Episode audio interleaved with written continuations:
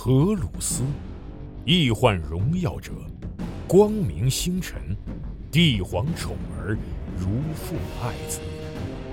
他受封战帅，是帝皇麾下各路大军的总指挥官，是万千世界与整个银河的征服者。他是无出其右的战士，也是手腕卓绝的外交家。荷鲁斯是一颗冉冉升起的新星，然而在他坠落苍穹之前，又会经历怎样的命运？积禾网独家正版授权，《战锤 40K 系列有声书》《荷鲁斯崛起》《伪神》《燃烧的银河》以及《千子》四部有声小说，现在均已在积禾网、积禾 App 上线。唯一的善是知识，唯一的恶是无知。这场席卷银河的大叛乱已经拉开序幕。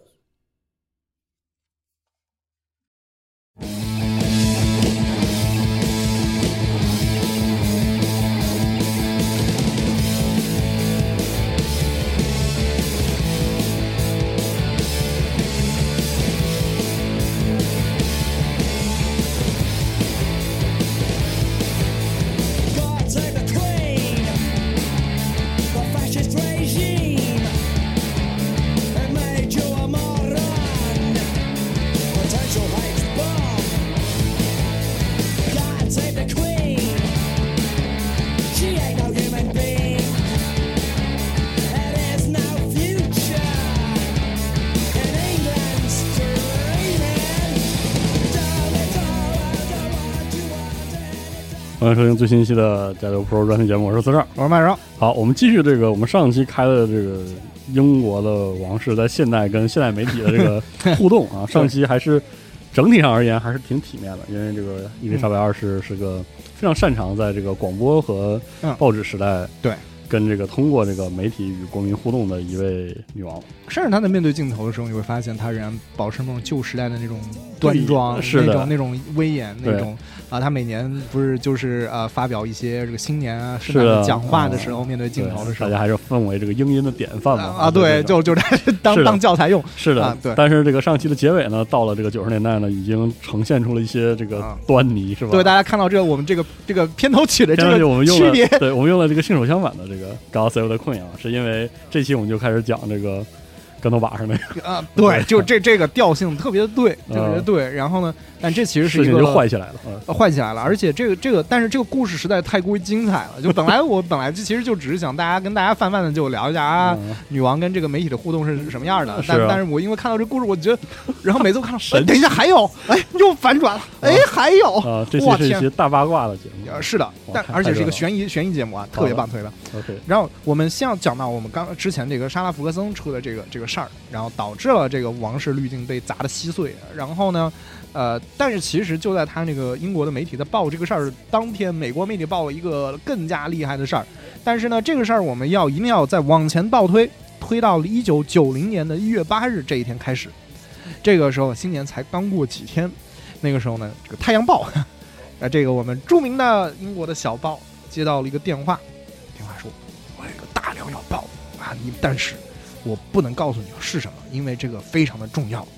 你们能不能派记者过来，然后我们在一个地方碰个头啊？然后呢，这个《太阳报》啊，呃，将信将疑，那那就派两个记者去一下吧。然后呢，就去，然后这两个记者就去了牛津郡的一个叫做 Deadcote 那个小镇。Deadcote 小镇它有点像什么？它其实是一个，它可能那个镇居民不是很多，它其实是个铁路铁路枢纽镇，就是那边有个大的一个铁铁路的这个转转乘站，所以那边发展是一个小小的镇。然后呢，然后呢，这个他们就在火车站，他们下了火车，然后呢听到远这个背景火车就开走了，然后然后他们就在这个呃比较空旷的这个停车场见到了这个爆料人。爆料人呢是一个七十岁的老头儿，哎，那他叫西利尔·迪南啊 s i r a Renan 啊，这个他是一个银行的一个退休职员啊。见面之后呢，他也没有说什么，他就直接给记者放了一盘磁带，然后呢，给他们听到了一些片段，结果是一男一女的你的这个电话录音。李楠他说啊，他听到这个录音之后，非常的这个不安啊，非常 anxious，非常的踌躇啊，非常的害怕啊，然后跟记者直言不讳的说啊。我就想你们赶紧把这盘磁带给弄走啊！Just want you to take the tape away 啊，那么弄别走别留我这儿了，是吧对，然后呢，他们就而且还要价了，那呢，这个要价好像要了一万英镑？OK 啊，啊。然后呢，其实就内容而言，这个价格要少了。哦，是吗？那那个根据《太阳报》专写，有一个通讯作者，他就是专写王室内容的，就是很多报纸有专门的这样的一个所谓的什么 royal correspondent，啊就是专门写王室内容，呃，叫斯图尔德·希因斯啊，Stuart Higgins，他回忆啊，他说他当时他也听到这盘磁带，整盘磁带的那个内录音内容差不多二十三分钟。他他第一次听这个磁带的时候，全程都是听入迷的状态，因为它内容都是爆炸性的，因为他知道啊，他们已经拿到了一个宇宙级的这个大新闻啊，这个到底是什么内容呢？那这一男一女又是谁呢？啊，那其实啊，这个是戴安娜王妃和一个叫詹姆斯·基尔比的人的通信，James 呃 James Jelby，一个啊。这个当年三十三岁的一个莲花汽车的叫 Lotus 的一个男销售的电话录音，那么这个后来啊，这个这个呃那个这个新闻的那个标题叫做这个 Squidgy Gate，Squidgy Gate，Squidgy 啊，那么就是说。因为啊，就是因为这个电话里的这个男性称呼这位女性就叫就就是昵称叫 Squidgy，呃，那 Squidgy 呃 Squidge 是是 Squidgy 是什么意思呢？就是我们知道那个 squid 英文里面就是墨鱼的意思。啊，所以感觉是一个很喜欢打这个斯普拉顿的人。确实 Squidgy 啊，这个你也想想，就是说，呃，我不知道能不能那个就是这么这么形容吧，想象一下这个一只小海豹软子哥哈，行，那这个它软软的啊，刚从海里面游上岸，好好然后它除了软之外，你还会用另外哪个词儿来形容它呢？是啊，就是这个意思。啊对哦，那么就是说，就是像墨鱼一样，这个这个质感，嗯嗯。然后呢，这个电话是在这个几天前，就是呃，这个就是就是戴安娜的和这个呃基尔比这两个人的电话是在几天前，就是一九八九年到一九九零年的跨年的时候打的。就是你想象一下，如果你在跨年的时候会给一个人打电话，这个人跟你会是什么关系呢？啊。比较亲密的关系了，算是。对。嗯，那么当时呢，戴安娜王妃她她是身处这个桑德令罕宫啊，就是就是 Sandringham Estate 这个这个这个一个一个也是一个行宫。然后呢，录音里面你甚至能听到，就是这个背景音里面那个仆人问他说：“啊，您是否需要我把晚餐送到您的这个房间里面？”对吧这？么真吗？然后戴安娜说：“那就来点儿这个，你就我就给我来点儿那个酸奶酸奶拌拌沙拉就行，八点钟送来就就可以了。哦，还有这那么这个詹姆斯·加尔比又是谁呢？嗯啊、对酒有研究的朋友肯定听过一个、呃那个金酒的一个牌子叫 Jelby。嗯但这个詹姆斯·吉尔比就是这个酒厂的少爷。哦，虽然说那个时候他你感觉是个很普通的人啊，他是个莲花汽车的一个销售员啊，一个很普通的男人，但其实他他家他是一个这个清酒的这样的一个哦厂牌的这个少爷呢。嗯那么呃，他实际上他跟戴安娜已经认识了十几年，嗯而且他们年轻的时候啊其实是约会过的。哦，但是呢，第一次约会的时候，吉尔比就就晚餐的时候惹毛了这个戴安娜。后来戴安娜跟她的那个闺蜜、跟她室友就哦用那个什么面粉和鸡蛋，就把她那个把她那辆车给跑车给泼。还挺野的啊，对，那么之后两个人就一直很久没有见了，直到一九八九年啊，他们在一个共同好友的一个生日上面重逢了，之后呢就恢复了联系。那么对话的开始啊，是吉尔比他问戴安娜你过得怎么样？戴安娜当时他说啊，午餐的时候很糟糕，我几乎都哭出来了。我感到如此的难过，而且空虚，心想啊，去他的！我都为这个傻叉的家族付出这么多了，情况就是这么绝望啊！永远他们说话都绕着弯子啊。事事实上，我想要做些出格的事情，因为我无法忍受这段婚姻给我带来束缚。我想通了，他就难他，让我过着饱受折磨的日子。有人说，I was very bad at lunch and I nearly started blubbing, and I felt so sad and empty and thought, bloody hell, after all I've done for this king family, B family. It's it's it's just so desperate, always being innuendo. Uh, uh, and the fact that I'm going to do something dramatic because I can't stand the confines of the marriage. He makes my life a real torture. I've decided. 就是就是他的原文，他是这么说的。 呃，就哎，这个就是很啊很劲爆了。然后呢，之后呢，就是一些琐事了，就是呃，比如说他们共同认识的人近况什么，他们去过的一些餐厅的那个老板怎么怎么样啊、那么到后面呢，又又开始出现了一些比较私密的对话了啊、然后呢，两个人频繁的发出那个亲吻的那个声音。那整个通话期间啊，吉尔比称呼了戴安娜五十三次 “darling”，十四次 “squidgy”。那么要我们，但是我们要理解一件事情，就是这个我一定跟大家得说好这个这个这个语境啊，就是戴安娜的这和查查尔斯他们两人的婚姻啊，其实早就出现了问题，而你要知道就，就是这个情景是在跨年夜这样的时刻，就查尔斯并不在戴安娜身边，戴安娜呢，她在一个空无一人的宫殿里面，而詹姆斯基尔比他其实他他当然他是一个平民，当然他没有那么多，他他在一个跨年派对上，而且一直在用一个移动电话，一个大哥大在跟他通话。那么基尔比啊，就为了打电话，他一直在车里，就是在车里跟大家打电话。但是背景音你甚至隔着车你能听到，就后面很很啊，闹，叮咣了，对对对哦，就非常热闹。那所以呢，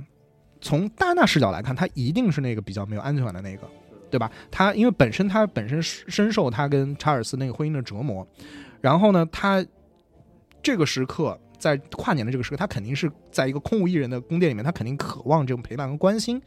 但是呢，你看吉尔比他是在那样的一个场合，吉尔比不是跟他一样哦，在安静的在家里面，而是在一个很热闹的场合，就是说你感觉他随时可能要挂断电话去跟其他人社交去了。那所以呢，呃，所以甚至就是在对话临近结束的时候，加尔比也明确说，他说我一直没能自己去找乐子，已经整整八个四十八小时没去。他说 I haven't played with myself actually, not for a full 呃 forty eight hours。对，所以你可以想象，就是说，就是就是吉尔比，已经感觉到他一方面又在哄戴安娜，另另外一方面就戴安娜非常的担心他会呃就是挂掉电话抛下自己，所以呢，所以他确实戴安娜在这整个对话过程中也主动说过一些，比如说亲吻我，呃，我希望能紧紧抱住你这样的话。但是你要知道，它是有这样的一个语境的存在的，而后面其实就这个语境很重要。那么两天之后啊，这个太阳太阳报的记者就是这个到了这个就是李楠他当时就是交付磁带，他们不是在一个停车场嘛，在火车站停车场，然后离那个停车场七公里之外，他那个那个李楠的家里面去去寻访，然后李就是这个李楠他推开了一道房门，就根据记者的描述，映入他眼帘的是一个小型的工作室。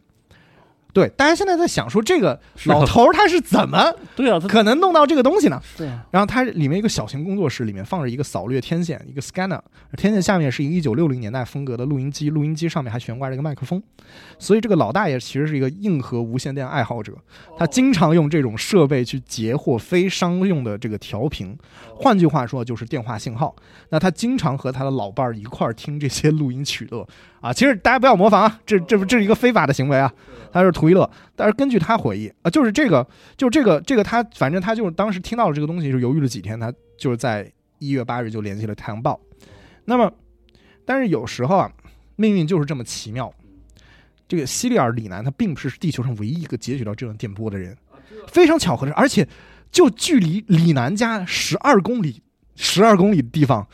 就相当于对吧？李楠可能在，比如说在朝阳区 朝阳公园那边，然后这个人接近到可能在石景山，就对吧？就差不多这么远，就很近。一个二十五岁的女打字员叫简格呃诺格罗夫，她在家中的录音设备也录下了这段对话。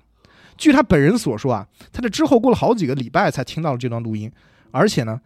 在这个他搁置，再把这个这个磁带放在他的这个抽屉里放了一年之后，才在一九九一年一月份去找了《太阳报》。已经过去一年，因为这是一九八九年十二月三十一日到一月一日的录音嘛，他是到一九九一年的一月才去找《太阳报》，然后《太阳报》当时留下录下了一个备份儿，然后呢，根据这个简格罗夫诺格罗夫所说，他不想惹麻烦，他就把自己那盘磁带给抹掉了。他说：“你现在有了，我就抹掉了。”然后呢，尽管现在《太阳报》的手里面已经有两个不同的信源了。就理论上你可以交叉印证嘛，对，不是不止一个人录到了。那么，但是《太阳报》把这篇报道一直压着没有发。根据这个希金斯啊，后来他接受这个电视媒体采访说啊，他他说当时就是媒体说电视问他说你为什么没有发这么好的两个信源，你为什么不发？他说这是默多克的意思。他说默多克认为啊，他们这个料虽然很劲爆，但是他们并没有百分之一百的把握能够确保这段录音的真实性，以及这两个人确实就是他们所想两个人，而且不是两个人，他们当时只确定这个女的声音应该是戴安娜的声音，因为她有很多采访对比那些，然后他们可能也找了一些专家去确认，但是他们没有办法，就专家只是说。只是说 very very likely 啊，可能是他，对吧？就是他没有办法百分之百确定这个事情，而这个男人的身份，当时他们一直是沉迷的，他们也不知道这个男人是谁。哦，所以就对，所以就就觉得这个事情，除非我们有百分之一百的把握，就是这个绝对是戴安娜。那如果我们放出去的话，那把王室惹毛了，他们会不会来来对付我们，对吧？所以就是他们默多会说不行，对我们我们压着。但是呢，但是这个，呃，怎么说呢？美国媒体就不像英国媒体这样了。啊、结果呢，就在这个戴安娜当时，我们不是上期节目说戴安娜给这个理查德凯，就是《每日邮报》的那个专栏作家说啊，那个 Red has in trouble，对吧？就是红发女有麻烦。当天就是八月二十日，美国有一个小报叫 National Enquirer，他不知道从哪儿弄到了第三盘磁带。哎，很有意思，就是这哪来第三盘磁带，这？么多呢？就就就是李楠他的那个磁带已经交给那边了，对吧？他自己也没有留着，据他后来说他也没留着。然后这个简诺诺格罗夫他也说过他也没有，他已经抹掉了，是的，对吧？那这第三盘磁带哪里来的？是然后呢，然后呢，他但是就是 National Enquirer 他就拿到这盘磁带，我们是怎么知道他拿到一盘这盘磁带？就是他直接在美国的报刊上刊登了这个录音的片段，哦，然后《太阳报》的那那些编辑跟记者惊了，说，等一下这。操！就就我以为只有我们有，为什么他们会有这个东西？是啊那那然后他说不行，他们现在已经发了，我们要后发取胜，，OK，那怎么办呢？我们只能做的比他更过。对，那么就是说，于是他们就在八月二十三日把这个内容全文所有的录音的内容全文刊发在报纸上，甚至还设置了一个付费热线电话，你只要付钱拨打，就能够在电话里收听整个电话的录音。然后呢，当时有六万人拨打了这个电话，《太阳报》净赚了十五万英镑，九二年的十五万英镑。然后当时报道的一个噱头啊，在于啊，嗯，电话里这个男人的身份没有披露嘛，是啊，所以大家来找茬大家来猜哎说这个男人是谁。媒体甚至还根据这个录音做了一个线索列表，比如这个男人的年龄和星座。就就玩起来了，已经变成了一个狂欢，是吧？然后坏消息再次传到了苏格兰巴尔莫拉城堡，就是四天前女王刚在报纸上看到说，呃，莎拉弗格森的这个事儿嗯，刚说你走啊，嗯。然后结果又看看到这个 Squidgy Gate，哦，然后，所以我很难想象女王当时在餐桌上是什么表情。然后呢，这个戴安娜当时可能，她当时确的确崩溃了啊。据据当时她的贴身保镖叫 Ken Wolf 回忆啊，戴安娜甚至自己还拨打了那个付费电话，听自己当年的电话录音，就是就是就是这个就是这个事情就变得非常的可怕了。是的，那么有一点非常的奇怪在于什么呢？就是王室他们啊，一般来说出现这种事情啊，他们是会动用法律手段的。他们会用法律手段说啊，你们这个道歉或者赔偿，或者是这个呃弥补我们这个被损害的名誉。但是，而且戴安娜可是所有王室成员里面最受大众欢迎的呀，所以其实应该是王王室这个无价之宝。但是王室没有动用任何的反手，什么动作都没有。然后更加扑朔迷离的是啊，就在美国这个小报《National Enquirer》，他们呃拿到了这个，就是公布了第三盘磁拷贝的这个内容前后啊，还有第四盘磁带寄到了我们之前提到《每日邮报》那个 Richard K 那边。邮寄啊，用的是空白的棕色信封，邮戳是伦敦市中心的一个邮戳。然后呢，而这个简格罗夫，呃，简诺格罗夫后来否认，就是说他反正他否认 National Inquirer 那第三份是我提供的，那第四份当然也跟他没关了。就是说，就是说，同时也就是说，在除了《太阳报》掌握的两份录音之外，还有第三和、第四份录音。对，所以就那是谁寄的呢？是啊，对，然后而且新的疑点又出现了，就是这个李楠啊，西里尔李楠，这个他接受了这个本地的报纸，他们本地的报纸《牛津邮报》（Oxford Mail） 的采访啊，他透露了更多的非常非常可疑的事情。其一，他说《太阳报》放出录音啊，不是完整版，里面还有更敏感的内容没有放出来。那那那他说，他说他也非常高兴《太阳报》没有放出来，因为那个那个如果真的放出来的话，可能对戴安娜的伤害会更大。对，那么《太阳报》最后也承认说，这是为了保全这个戴安娜和王室的颜面，所以他们把他们认为啊，就是可能会造成最大伤害那个部分没有放出来。所以这么看，《太阳报》还是有点底线的啊。那第二个问题在于，他说，就就是《太阳报》啊，声称李楠以及简格罗夫的这个磁带都是在跨年夜当时录制的。但是李楠坚持说，他那份录音是一九九零年一月四日录制的。我操，而且其三啊，就是在后面一次采访中，李楠又他李楠又接受了一次采访，他又说啊，《太阳报》公布的录音，他说他后来听了，他也看了，有相当部分的内容啊，并不是来自于他的磁带的，就是他的他的他那个磁带不是我们知道他是有录制时长的吗？对啊，他的那个磁带在就是那个他们这个对话结束前就已经跑完了，就是后面就是没有录到结尾，哦但是这个录音是有结尾的。哦，就是这个结尾，那怎么办呢？就是说，唯一合理的解释就是《太阳报》把李楠的那份录音和格罗跟那个诺格罗夫的录音合并了，或者诺格罗夫拿到了一个完整的这个录音，对吧？那么最后用诺格罗夫的那个录音，而在那个那次采访里面，因为有人注意到说，你确定是一月四号录的吗？因为理技术上来说，你不可能一月四号听到那份录音啊。然后他全他说我确定，因为跨年夜我根本不在家，我这个事儿是记得的，我怎么可能在那天听到呢？对吧？所以这就使得媒体和公众转而怀疑，说什么军情五处干的，你们除了拍邦德的电影，你们可能还干这个。呃，然后呢，当时英国内政大臣肯尼斯·克拉克明确否认了这一指控。OK，但是他这么说话的时候，英国政府并没有启动任何的排查程序，就你那你就上来张嘴就来呗，张嘴就来，对。然后呢，这个当时终于有一个通讯专家开始说话了，就是 System Elite 公司的这个反监控咨询 William 呃 William Parsons 认为啊，他说以我们已知的录音者的这个技术条件，就这两个录音者技术条件以及当天的大气条件，要得到这么一份音质清晰的录音是不可能的。他的观点啊，就很快的就得到了回应。到了九月十日啊，周日《泰晤士报》发表了一篇针对录音的分析报告，由电子信息监控公司叫 AudioTel 的这个国 AudioTel International 指出啊，在电话信号，就是我们要这个讲到一个通讯学的这个，我只是就是我看了一下材料，就是可能有一些呃不准确的地方，就是大家也可以在评论区跟跟我说，就是在电话信号，就是我们说电话机这个终端打出去嘛，然后它会到一个交换站，对吧？就是我不知道你们有没有听过，就是比如说在我们父母那个年纪的人，他会跟你说，以前打电话的时候啊，我爸就是接线员，对啊，对，是接啊是是吧是吧？有接线员这样的一个东西，接线员所在的这个地方叫交换站嘛，对。就是他需要啊把这个线接到那个这个这个这个这个都呃就是指定的线路上面，所以呢，他这个在呃这个打电话的这个终端到交换站接线员这部分中间，其实它的这个信号啊，它是有每隔十秒钟它会有个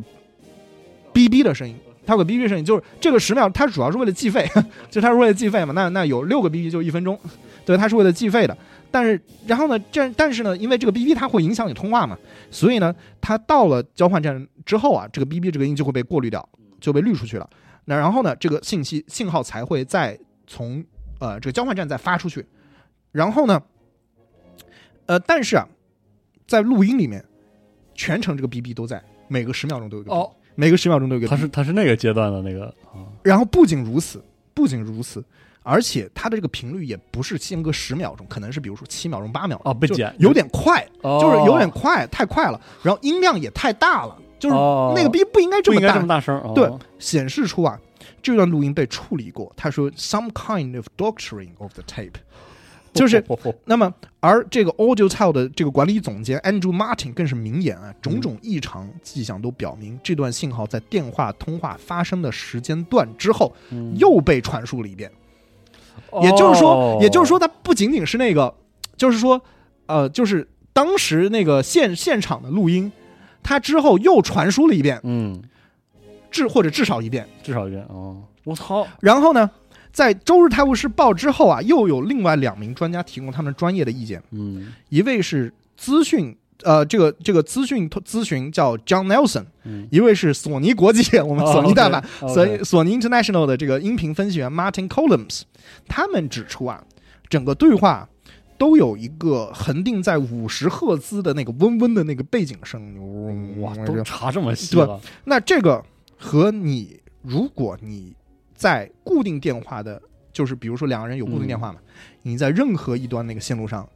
装一个窃听装置、监听装置，把这个东西录下来，哦就会有这个五十赫兹嗡嗡嗡的声音。哦，我操！呃然后，然后呢？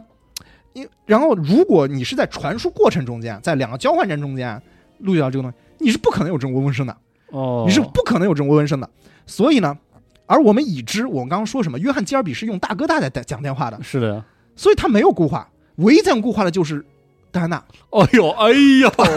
明白吗？呃所以得到的推论就是戴安娜在桑德令罕宫的那头固化被监听了，哦，我操！而且监听安装的那个点是在戴安娜使用的电话那个终端和本地交换站之间的某处，对吧？那么还有一点是这个，还有一点是这个五十赫兹的这个嗡嗡声啊，它存在某种焦点。你看音波它是有那个焦点，这说明什么呢？说明这两个人的对话先是分开录制，最后进行了 remix，最后进行了混音处理，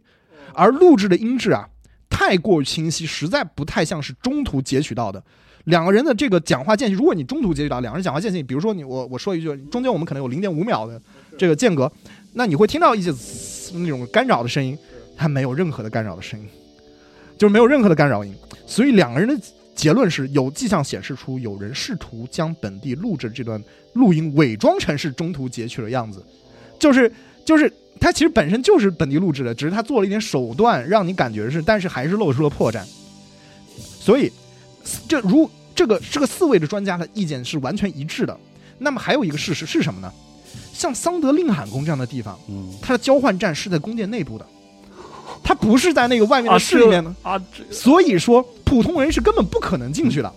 所以录音的定然是有权限进入宫殿的人士，要不然就是他真的就是一个巨牛逼的贼，就偷偷溜进去。哦逐渐指向了皇室丑闻，纯粹意义上的皇室丑闻。而这个进进了这个交换站的人，他或者他们录下对话后啊，经过处理后，又在四天后再次广播了这段信号，所以在哦一月四号被西这个西里尔里南截获。而且不止被一个人截获了。对，没有错。而且他是不是真的只是在一月四号重复播放？呃，播放还是说他一直在重复播放？只是一月四号正好西尔里南在截获呢？哦，我操！而根据戴安娜本人回忆啊，的确有过几个宫廷的这个侍臣告诉过他，王室掌握了他当时在肯辛顿宫纽呃伦敦的肯辛顿宫的一些录音，而这些录音会毁掉戴安娜跟媒体的关系。呃，这这是戴安娜本人的陈述啊，就是就是这是他一面之词啊，你你是这么理解嗯。那么，但而这个因为这个我们刚才说啊，就是就是那个有一个叫 Andrew Morton 的一个作家，他出版了戴安娜那个传记嘛，嗯，这个他因为这个事情得罪了王室，他他也说啊，他收到过警告说 watch your phones，就是小心你的电话哈。然后呢，收到这个警告之后，十天后他的办公室遭窃，种种迹象很难 让人不去往这个阴谋论的方向去想。哎这个事儿到这已经是这种阴谋论狂欢了啊。对，但这个事情我跟你说还没有结束，哼 这个事情还有一个后续。哼 但是我们先在这个后续之前，我们先最后说一下，后来这一年还没结束嘛，又发生了一些事儿。十月呢，女王出访德国，去了德累斯顿。大家知道德累斯顿这个德国城市在二战中被炸的一塌糊涂。是的，然后呢，那个时候就极右翼就开始德德国的极右翼开始游行，啊要求二战同盟国为德累斯顿空袭中间的平德国平民伤亡道歉。然后呢，于是还有人朝女王扔扔鸡蛋。呃好啊。那么十一月二十日，温莎城堡突发大火啊，火扑灭了之后呢，这个修缮工作估计大家预计了一下，这个花费会非常的高，嗯，这引发新的一轮的讨论，就是说谁来出钱修这个城堡呢？那么比较微妙的是，呃，温莎堡当然它是文物古迹了，它是这个英国的这个英格兰的这个瑰宝啊，但是呢，这同时又是英国王室的资产，对吧？其实对吧？就是它并不属于所谓的国家或者全民。那么与此同时，女王又不交税，所以呢，这个费用怎么算呢？啊，再加上这个哎，这看节上，你说所有事儿都赶往这赶，还对，然后呢，这一年又各种事情，这个王室滤镜都没有，之前大家还尊敬，就觉得就你们我们为什么要养你？我们现在你这城堡烧了你，对吧？你而且他很多的就是王室，他有一个收藏，有一个 royal collection，他那个很收藏，他甚至都没有上保险。是那就是对吧？我们的国宝就在你们手里，你们这么这么折腾，这对吧？那我们啊，我们那我们为什么养你啊？就是你你为什么要存在啊？就是大啊家，一天到晚开始这出是吧？对那所以呢，女王也意识到这个事情，而且女王的这个反应也非常聪明。她她就是呃通过首相宣布说，女王将会在一九九三年开始交税。这个是一九好像三零年开始就没有那个这个呃怎么说呢？就是反正 anyway 就是反正他就定期啊，然后他向那个这个嗯，很圆融这个处理方式。对，然后呢，而且他他除了这一点，他说白金汉宫其实不仅是我王室骄傲，其实我觉得应该属于全体的英国国民，所以呢，我决定定期向民众开放白金汉宫，然后我会定期接待一些平民的代表，邀请你们来我家嗯。喝下午茶。哦，哎，很会，很会，哎您，还是这个嗯，老太太还是非常非常，非常懂，非常对厉害啊。对，嗯，这个，然后呢，四天后啊，这个伊丽莎白二世就是在这个大火之后，正好是他登基的那个叫 Ruby Jubilee，呃，我不知道是多少年，呃，九二年，呃，我想想，一九五二四四十年，四十周年，对，四十周年，这个叫 Ruby Jubilee 这一年，然后呢，就是就是他他就提到说，今年对我来说是一个 annus horribilis，这样多灾多灾的一年。呃，可以理解，这家伙这这一老折腾了这一年。对，但是这一年还没有结束呢。啊，是吗？哇，十十二月九日，查尔斯王子又和戴安娜王妃正式、哦正式分居了，哦，正式分居了，正式分居了。但是呢，我们现在只是说九二年，但如果你九二年稍微延伸个，我不用不用很多，你就嗯延伸半个月，就是九一九九三年刚过完新年，我们嗯万众期待这个 Squidgegate 的后续来了。呃，来了，好，一月十七日，《人物》杂志发表了一份录音的文档，哦标题是《查尔斯和卡米拉录音带》。哎呦，Charles and Camilla 的嗯 tape、啊，那其实这盘交相呼应了，这样。对这盘磁带很有意思。这个这盘磁带啊，在这个其实好像是在九二年，就是 Squidgegate 之后，就《每日镜报》好像就已经就是另外一份报纸《每日镜报》Daily Mirror，他就已经收到过这个录音，并且听过了。而当时这个《每日镜报》他没有发这个东西，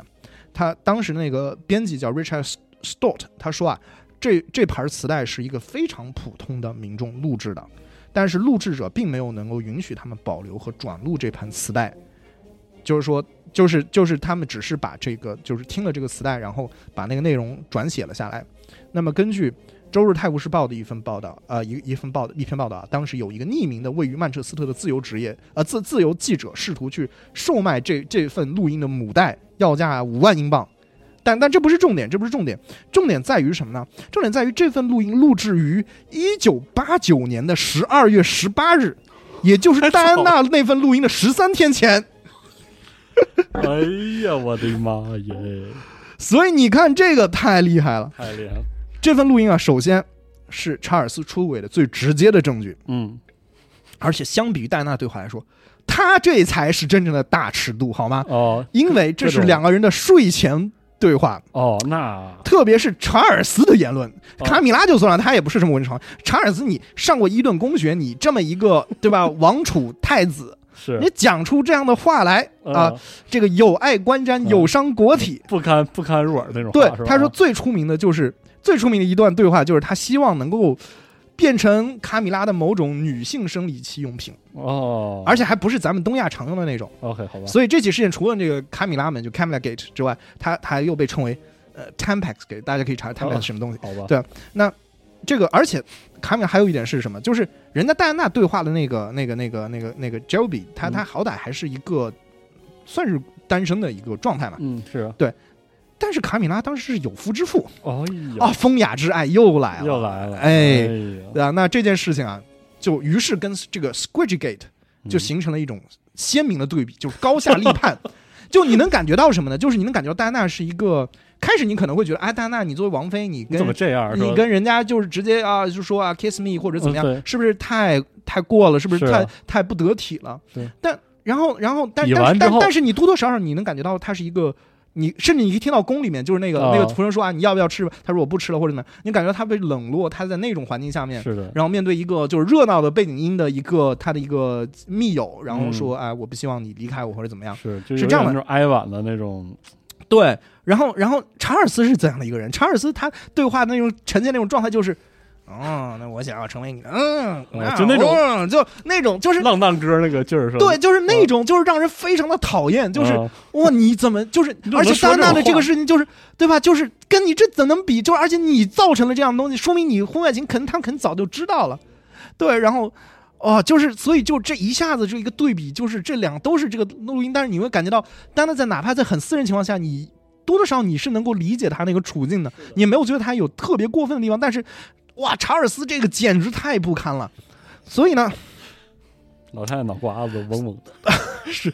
然后查尔斯在这个这个事情之后，完全就塌房了，就就是就完全塌房了哎。而卡米拉当时也遭到了媒体就口诛笔伐和讥讽，就是民众非常讨厌卡米拉，嗯，对吧？也非常讨厌查尔斯，觉得你们这两个人就是对吧？哎，就不该不知道该说什么。嗯，对，然后这个就是我们现在说的，就是整个的那个 Squidgate 的这个事情的一个前后，我发现是个 悬疑故事太逗了，我，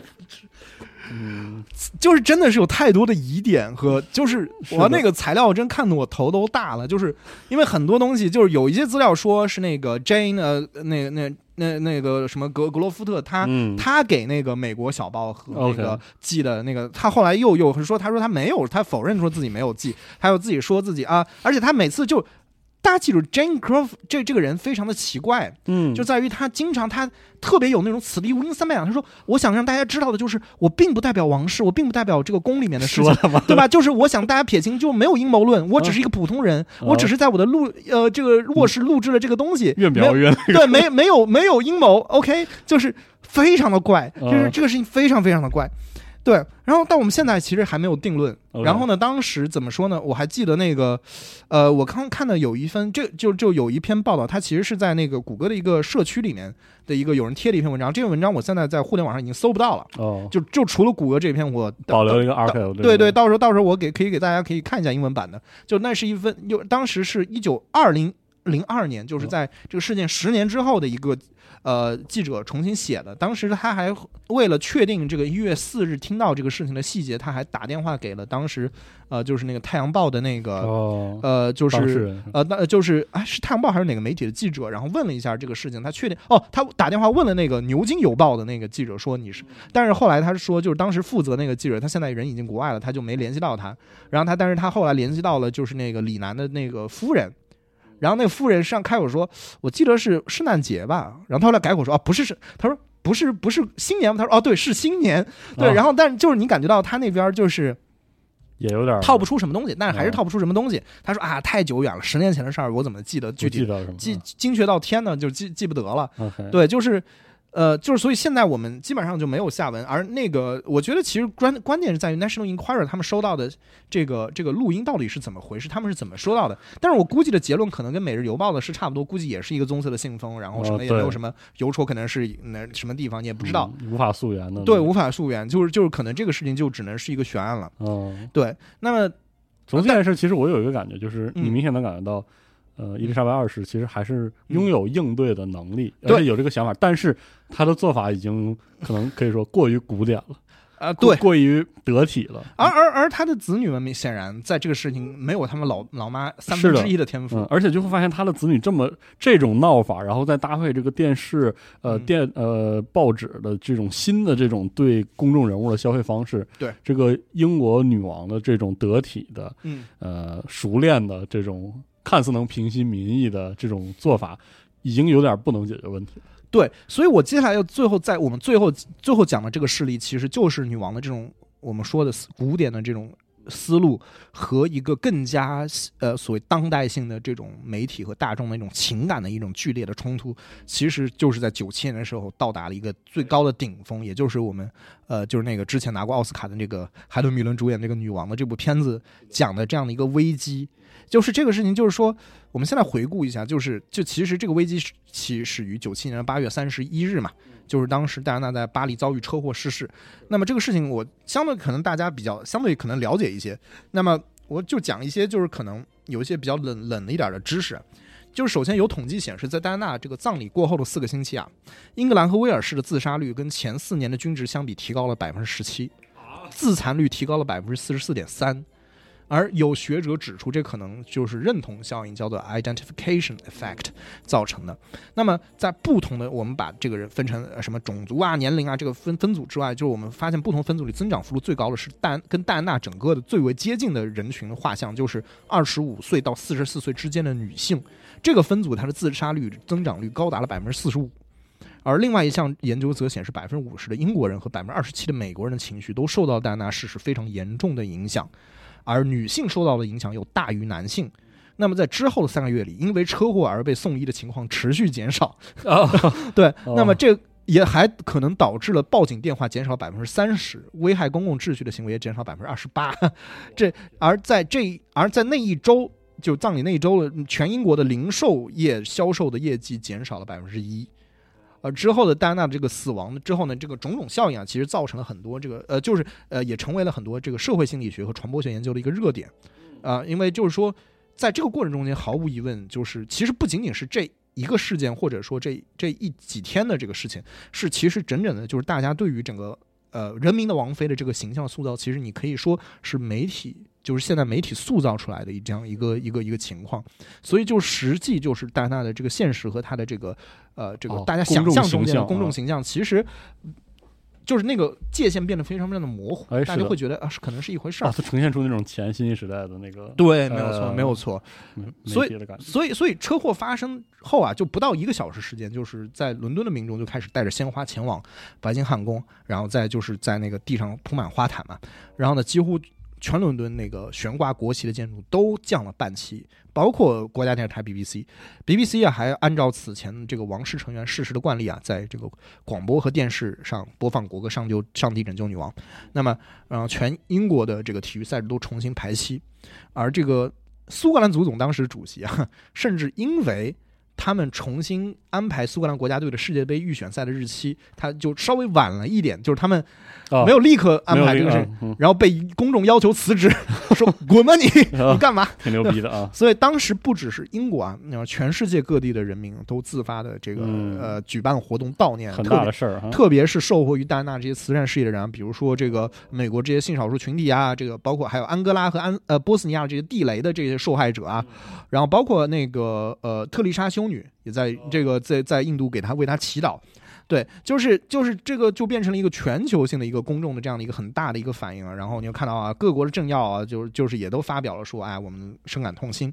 那么，但是嗯，王室的这个反应就相对而言，就你感觉没有什么反应。啊，本来就已经给他架那儿了，然后然后他又没有什么反应。对，就王室他首先他一如既往的遵从着某种传统，就比如说啊，当时全伦敦都降半旗了嘛，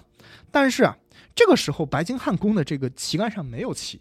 为什么呢？因为女王在苏格兰，在苏格兰这个巴尔巴尔莫拉城堡，她又在那儿了。OK，那然后呢？按照传统啊，只有君主在白金汉宫的时候才升才会升王室的那个旗，就是啊对你会啊，看到那个苏格兰那个那个黄黄底红狮，然后那英格兰的这个红底三狮，然后什么爱尔兰的这个这个这个这个琴啊，这个这个这个这个，呃，可能是威尔士，呃，对，anyway，就是就是他那个王室那个这个四分的那个旗子，就是只有在女王呃王君主在的时候才会有升王室的旗，而事实上面啊，在历英国历史上，王室的旗从来没有见过半旗，是为什么呢？因为按照英国的惯例，前任君主如果驾崩了。从法理上来说，那一刻他那个王储立刻继位，所以就不存在两位君主的这个王交权交接之间的空窗期是没有的，所以他当然就不需要降半旗了。那最终的妥协是什么呢？就是在女王前往威斯敏斯特呃威斯敏斯特修道院去出席葬礼那一天啊，白金汉宫就悬挂了那个英国国旗，悬挂了 Union Jack 就米字旗，然后再降半旗。哦，之后就形成了一个新的惯例，就是是从九七年开始，就是君主不在白金汉宫的时候，白金汉宫会挂一个英国国旗，哦 OK，哦然后在的时候挂一个王室旗。行吧，对然后我小时候知道这个知识，但我不知道是因为九七年这个事情开始的。还挺近的啊。对对对，然后呢，呃，刚才就是我们说这个车祸当天，其实就是女王啊、查尔斯王子还有戴安娜的这个两个儿子威廉王子和哈利王子这两个小王子都在苏格兰。那么可能预料到了这个媒体的这个一定会聚焦在这个两个孩子身上，但是呢，因为他们爸妈的这些事情，确实就是某种程度上，客观上确实已经给他们造成很大的伤害了。这媒体的追问呢，很多，呃，就是其实呢，我是我个人是倾向于相信，其实伊丽莎白二世跟菲利普亲王，这就是两个爷，就是爷爷奶奶是比较，呃，就是其确实可能不希望自己的孙子被就媒体这么狂轰滥炸，因为当时他们很小，当时威廉王子十四岁，哈里王子十二岁，还挺小的，所以呢，就是说他们并没有急于返回这个伦敦，而是在就是巴勒莫尔城堡的那个呃礼拜堂里面去进行了一些悼念的仪式。那么，然后伦敦这边呢，但是。女王还是很很懂的，然后伦敦这边安德鲁王子跟爱德华王子还在伦敦，说你们就到肯辛顿宫外面去接待一下民众，去安抚一下民众的情绪，有些仪式你们该做做一下，然后我们来试一试水，看看民众的反应怎么样。那结果就发现民众就发现出来的怎么是安德鲁王子跟爱德华王子，就是说虽然聊胜于无，但是女王在哪里呢？大家就说女女王王在哪里？对对对，于是呢。这个王室就只能开始妥协。首先呢，由查尔斯带着两个小王子于九月五日，就是车祸之后的五天，返回伦敦，然后私下这个这个先就是没有就是没有知会，就是民众就是他们就先呃私下这个关张的这个民众在肯辛顿宫外面留下了这些花束，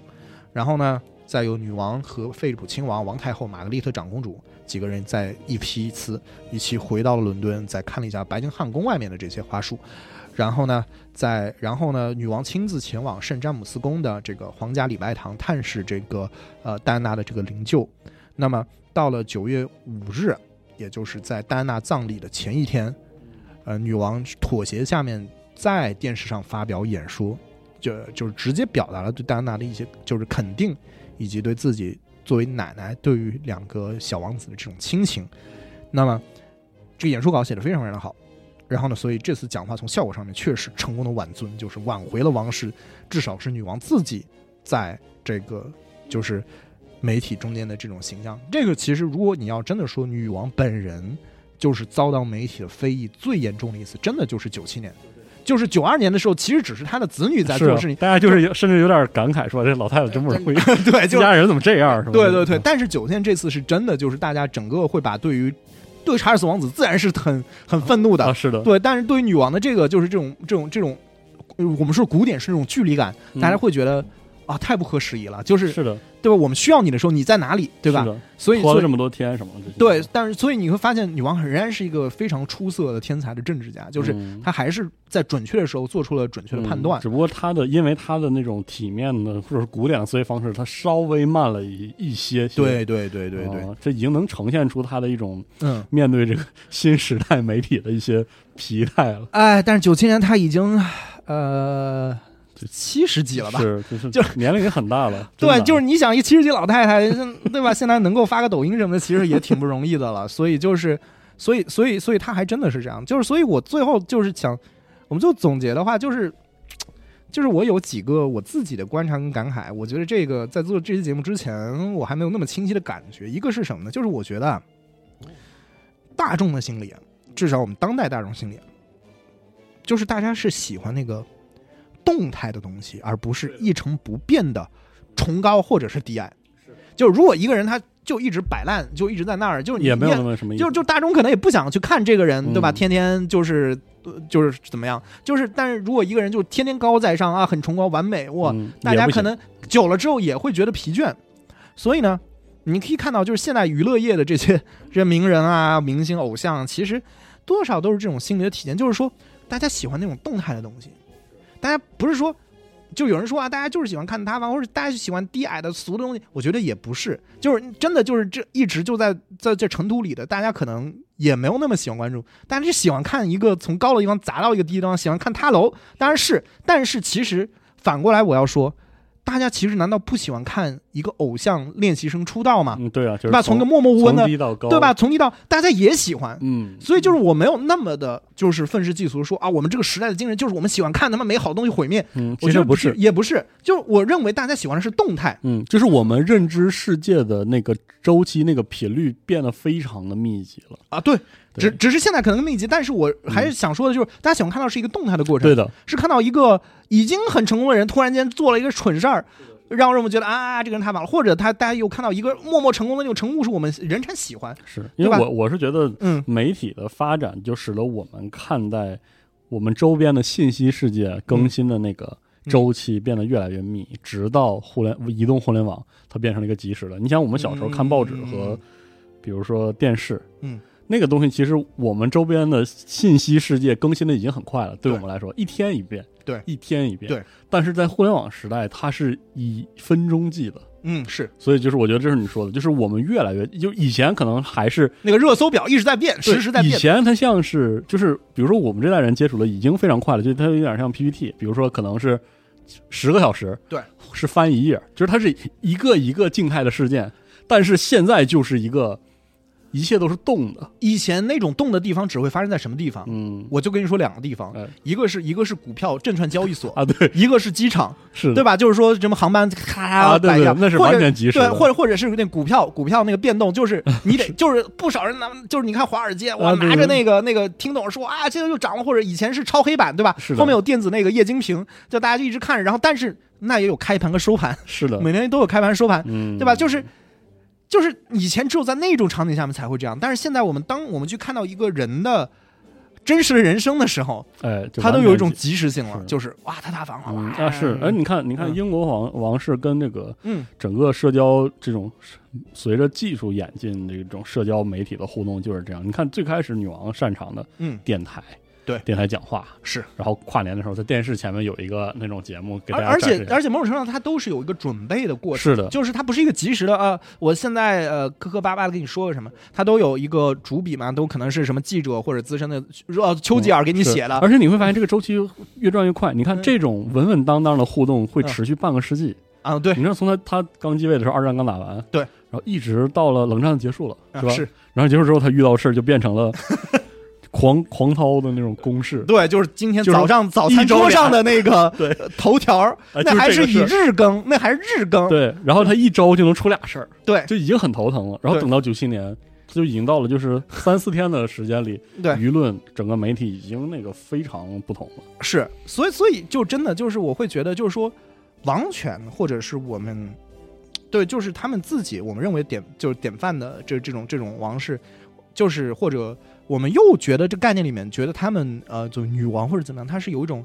一种神圣性的。对，神圣神神圣神神圣性是来自于什么？就是来自于一种永恒不变，来自于一种许诺，是一种许诺，就是无论如何你都可以依靠它，你可以视它为你的偶像和你指引的人。对，所以那么英国女王她本身又是一种有点政教合一的这种、这种国家领袖的这种象征。那么我们的对吧？我们的这个内阁可能会改选，对吧？可能这个首相会辞职，啊，对，对吧？但是我们女王永远都在那个地方。是的，每年都会有那那个所以，所以大家也要去理解，就是说为什么，就是说在这个事情上面，英国的民众对于女王的事实的反应会很大。是，比如我那天当天就好几个英国朋友就就就是我们就聊天儿然后就就就就问，然后他们他们就非常蹩脚中文说。女王死了，新新王万岁啊！啊。这这种就是就是他们，因为他们记忆里面，甚至是他说他爷爷辈女王就在那儿了，是对吧？然后后就是感觉是他们就是那种日常的一部分，嗯，突然间这个人消失了，消失了，嗯，然后要让查理三世这样的人继位，呃，所以他们会觉得这个事儿很奇怪。哦，而且这一次的继位，你会看到大众传媒已嗯。经给了这个王储嗯，一些形象了，他公众形象了。而且他待机时间又如此之长，在这待机时间里面，他又做了这么多的事儿。就很有意思，因为你看之前的英国的皇室，比如说他他其实那个时候已经是现代社会，跟一战嘛，一战之后，对有了一些现代社会的这个结构平，民社会崛起了，对，已经崛起的情况下，你其实一个王储他想低调可以低调，对吧？有个想中国这个中国互联网有个流行说法，说一战的时候，因为很多英国的贵族要显示自己的男性气概，然后啊就去战场上，啊结果结果结果挂了一大堆。是就，但是那个时候你会发现，如果他想不抛头露面，他就不抛头露面了，啊，对，他就可以离开那个平民的你看那个信息。乔治六世可以说嘛，就是我们这个也威威斯敏斯特那个，他会说你们别进来，就是我们不允许你再录制，对的，对吧？就可以。但是现在就不是了。一旦你那个口打开了之后，嗯就是你对，然后你你再你再包括，其实我们这期节目没有讲，因为离我们更近了，就是在互联网传播时代，这个英国皇室伊丽莎白的孙辈儿的对一那那事儿也，哎，对我们 哎是吧？啊包括安杜鲁王子最近的破事儿，对，啊就是你会发现英国皇室会越来越对这个事情应接不暇。他作为一个之前的生产力时代的那种一种，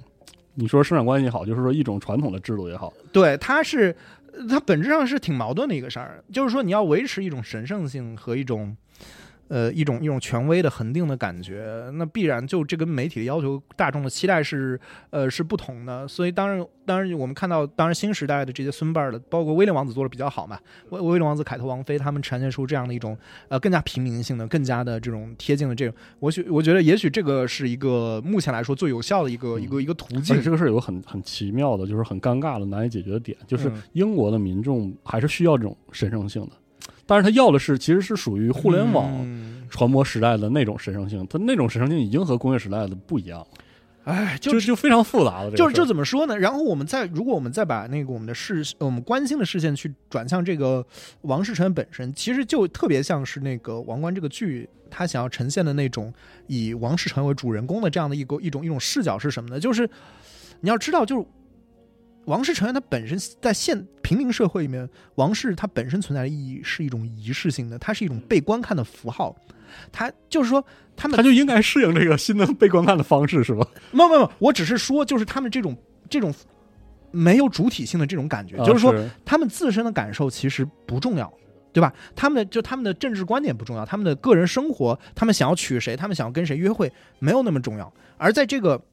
臣民眼中啊，在臣民和媒体的眼中，他们的形象，甚至就是他们的那个呈现出来那个态，可能是最唯一重要。你你你什么感受不重要，对吧？就只是你呈现出来，我们就取笑你，啊对吧？或者我们就尊敬你，呃 就是我们只看到的是你的那个公众那个形象，你永远在被观看。就这个事情，我是就是正好是跟你朋友聊到，就是说，就是就是比如说，在我们很多时候那个那个，就这点来说，就是我觉得很有意思。就是这我聊到是正好想到，其实跟我们日常生活很多很多关系，就是说咱们传统的，比如说红白这种事情吧。其实你会发现，就是当事人，比如说新郎新娘，或者是比如说那个呃，就是比如说逝者的至亲，他往往他又要去承担，比如说他这个，比如说他们这个这个，比如说啊新婚的喜悦，呃，他们或者是这个亲人逝世的这种悲痛。与此同时，他们要应对宾客，哎，是的，对吧？这个事情非常的怪，就是说你要站在门口，你呃，是对吧？你不仅说你们，你你还要在司仪的这个指挥下呃表演你们，哎呀，你们很恩爱，或者是你们要表现你自己很悲痛。但与此同时，你要 hold 住你这个悲痛去是的，应对。就是我会觉得，就是女王特别像这种，你知道吗？她主持各个大小事，她人生是一场无尽的一种红白，她永远都是那个舞台中心那个人。就是当然，我可以说啊，你享受所有的特权，对，但这个特权跟这个，我是觉得这是很平行的东西，就是说。但这也是事实，就是说他必须知道有觉悟，说我始终是要被观看的。是，就像那个剧，他经常对对说到的那个，对对，但但你你会发现，我们看到的所有的他的这个呃，他以外的这些王臣，特别是从平民家庭嫁入王室的这些哦女性，莎拉·福格森也好，还是戴安娜也好，嗯就是他们都某种程度上要接受这样的一种转换。就王室成员，他们他们的悲剧是，或者你看查尔斯王子，或者你看菲利普，就是他们出生的开始，就是说，特别查尔斯王子这些，安妮公主这些，他们出生开始，他们就这就是他们的命运了。他们一辈子就会被观看，他们一辈子都会被人讨论，他们一辈子都会这样子。那么，像像像莎拉·福格森和戴安娜这样的这种平民家庭，他们从结婚那天开始，哪怕他们最后离婚，但他们仍然无法摆脱那个他们之前是王室成员的，它是一个不可逆的过程。在他们年轻的时候，很年轻的时候去结婚，然后最后遭遇了这样一些事情，所以你会发现他们身上那种叛逆就是更加的，就是就更加的明显。他们会想要挣脱这个东西，他们一挣脱一挣扎的时候，哎，他们整个王室的那个，对他们的形象就开始摇摇欲坠，就是他们有某种，就是他们所有人被寄予的是一种，不得不说是非常反人性的一种东西，就是道德典范性，就是你的一举一动，你不能挖鼻孔，对吧？你不能够有任何的不符合这种典范的这种东西，你的道德必须是完美的。而且在媒体时代，媒体又那么无孔不入，在以前你要保持这种道德典范性很简单，在所有你面见大众的典礼上面，你看一年才几次，是，一辈子才几次。嗯，你在生活单位里面，没有人管你到底是私底下生活是什么样儿，但现在一切都，你只要离开这个宫廷的范围，你就会被拍到。所以，就是就是某种程度上，所以这个是一个非常扭曲的或者很别扭的一种关系。对，而且这个我们生活在共和国的人民，就是可能不需要这个不是我们的课题，就是我们跟我们就是看一看他们家这个事儿嘛。对对，但是对于比如说就生活在这种王国或者君主立宪体制里面的人，嗯，对吧？就是说这个就是一个他们的一个课题了，就是说是这样。在特别是在一个网络二点零的时代，就是嗯我们、怎么办？我们其实可以拭目以待，就是 是的，哎新王但但我觉得查理三世也就这样了，就完了吧，就是 没什么就不用挣扎了。对，呃我觉得查理三世因为他之前我们说的这个事情实在太过恶劣了。嗯所以我觉得吧，英国国内的情况还不好说。我现在如果就是大家可能不是喜欢乐见的毒奶环节，就是希望大家意思，我会觉得也许在查理三世的这个治下，除非他的统治非常短，然后让他儿子赶紧继位，除非是这种情况，不然的话，他如果比如说再过个五年十年。我个人怀疑英联邦的这个架构可能会崩溃，就是说英国国内可能它的稳统治还是稳的，并没有宪令宪政传统在。对对，就是说很多当时，比如说澳大利亚是曾经是在是要动动用过，就是那个公投，就是说就是要成立共和国，就是要呃。就，脱离英联邦，然后否认，就是不再奉女王为国家元首，他们要民选国家元首，总民选一个总统出来，对吧？然后就是当时他这么做过，但是因为当时伊丽莎白他本身在澳大利亚巡视的时候，当时据统计可能有三分之二的澳大利亚人都看到了他，就到现场或者都看到他，所以就是澳大利亚人民对于英丽莎白二世是非常非常的尊敬的。是在这作为一个个体的那，就是这这位对对这位女王的那个对，当时那个想要推进这个这个呃共和制的这个这个首相，他就说，他说他们不一定是这个保王党，他们不是 royalist，他就他们他他们是他们是伊丽莎白主义者，他们是对支持伊丽莎白的人就看。那位端庄的女士是吧？就是对对，他们会觉得嗯哦，我们对，所以我会觉得查理三世他必然这个就是必然怎么说呢？就是说他他们不可能有他母亲复制他母亲那种成功，而某种程度上，我觉得其实正是伊丽莎白的性格和呃女王的这种呃公众对她的这种期望的那种契合性，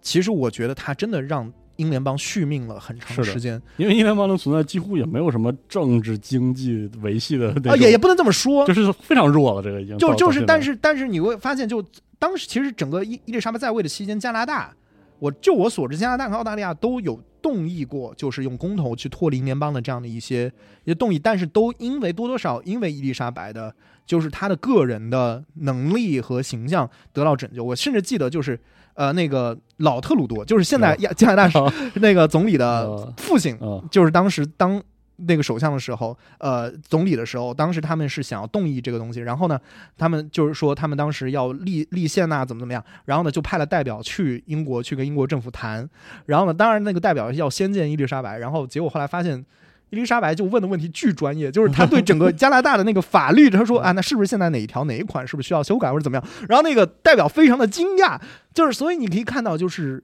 我确实觉得你要评价伊丽莎白公主，她确实是个伟大的政治家。她在她在任的这个近一百年的时间里面，她尽心尽力的去超额的完成了她的工作，而她又没有越界。他在很多次，她哦不主动去表达他的一些公开的观点，他好像少数几次表达是苏格兰公投的时候，但是他也只是说。我希望大家能够 think it very carefully，就是他只是 suggest 你呃 think it very carefully，就是而且当时他之所以这么说，也是当时卡梅伦要求，希望他说女王你还是得帮我们挽挽尊，所以他才这么做的。但嗯如果没有政府的首脑的这个要求的话，他可能都不会表态。所以你会发现，其实他的靠他个人能力去。呃，某种程度上 hold 住了这样整个的这个英联邦的体系和英国的某种呃地位，呃，但是我是觉得查理三世他无论是性格还是他呃现在已经做过的事情吧，我觉得其实还挺危险的，就就就是他现在这个情况就非常非常的危险，所以我非常的呃，就是觉我觉得很有可能就是发生事情，就是在他在任的这个期间。呃，就是就是很有可能像加拿大、澳大利亚的这样的英联邦的国家，很有可能会脱离英联邦的这个，会成立自己的共和国，这这是非常有可能的。而且英国王室面对这个网络传播的时代，他肯定会有更多的挑战。对，我觉我觉得可能威廉王子是有 天赋的，但是就是说，呃对吧？就威廉王子除了脑袋头上的毛有点少之外，没有什么问题，呃对吧？但是就是说，但是嗯查查理查理三世就嗯，只能说英国王室面对的这种娱乐化的这种被娱乐化消费的这种趋势只会越来越强。嗯对而所以他面对的这种舆论上的动荡只会越来越复杂。对，所以我所以真的就是我们现在回头看这个嗯 这个老太太在位的这一个世纪的这风云变幻和她嗯大众媒体跟大众的关系，真的我觉得很有意思。很有意思，很有意思。嗯，行，我们这个借这个机会聊了这么一个，嗯，属于涉及到英国现代史和这个对，大众传播发展这么一个节目啊。对。聊到这儿就算聊完了。嗯是。然后我们最后再回头再再讲一下 G G Spec 这个事儿，就是就是我正好其实真那天真的是在准备那个伊丽莎白一世的哦，节目的时候，然后我当时在沙发上看睡着了，然后醒过来，然后就收到英国朋友说：“你知道我们 女王没。没了吗？” 然后说啊？啊？啊，然后我就打电话问一下这个啊。怎么回事儿，然后就就出了这个事儿。对，所以我是觉得还挺挺微妙的，就是就是本身在准备这节目，然后就是和是的，英国现当下在发生的事情，我觉得嗯，很很很有意思，很有意思对对对，嗯，行。所以今天聊到这儿，对我们这一期就先到这儿，哎好我们之后别的节目再见，哎，好的，拜拜。拜拜。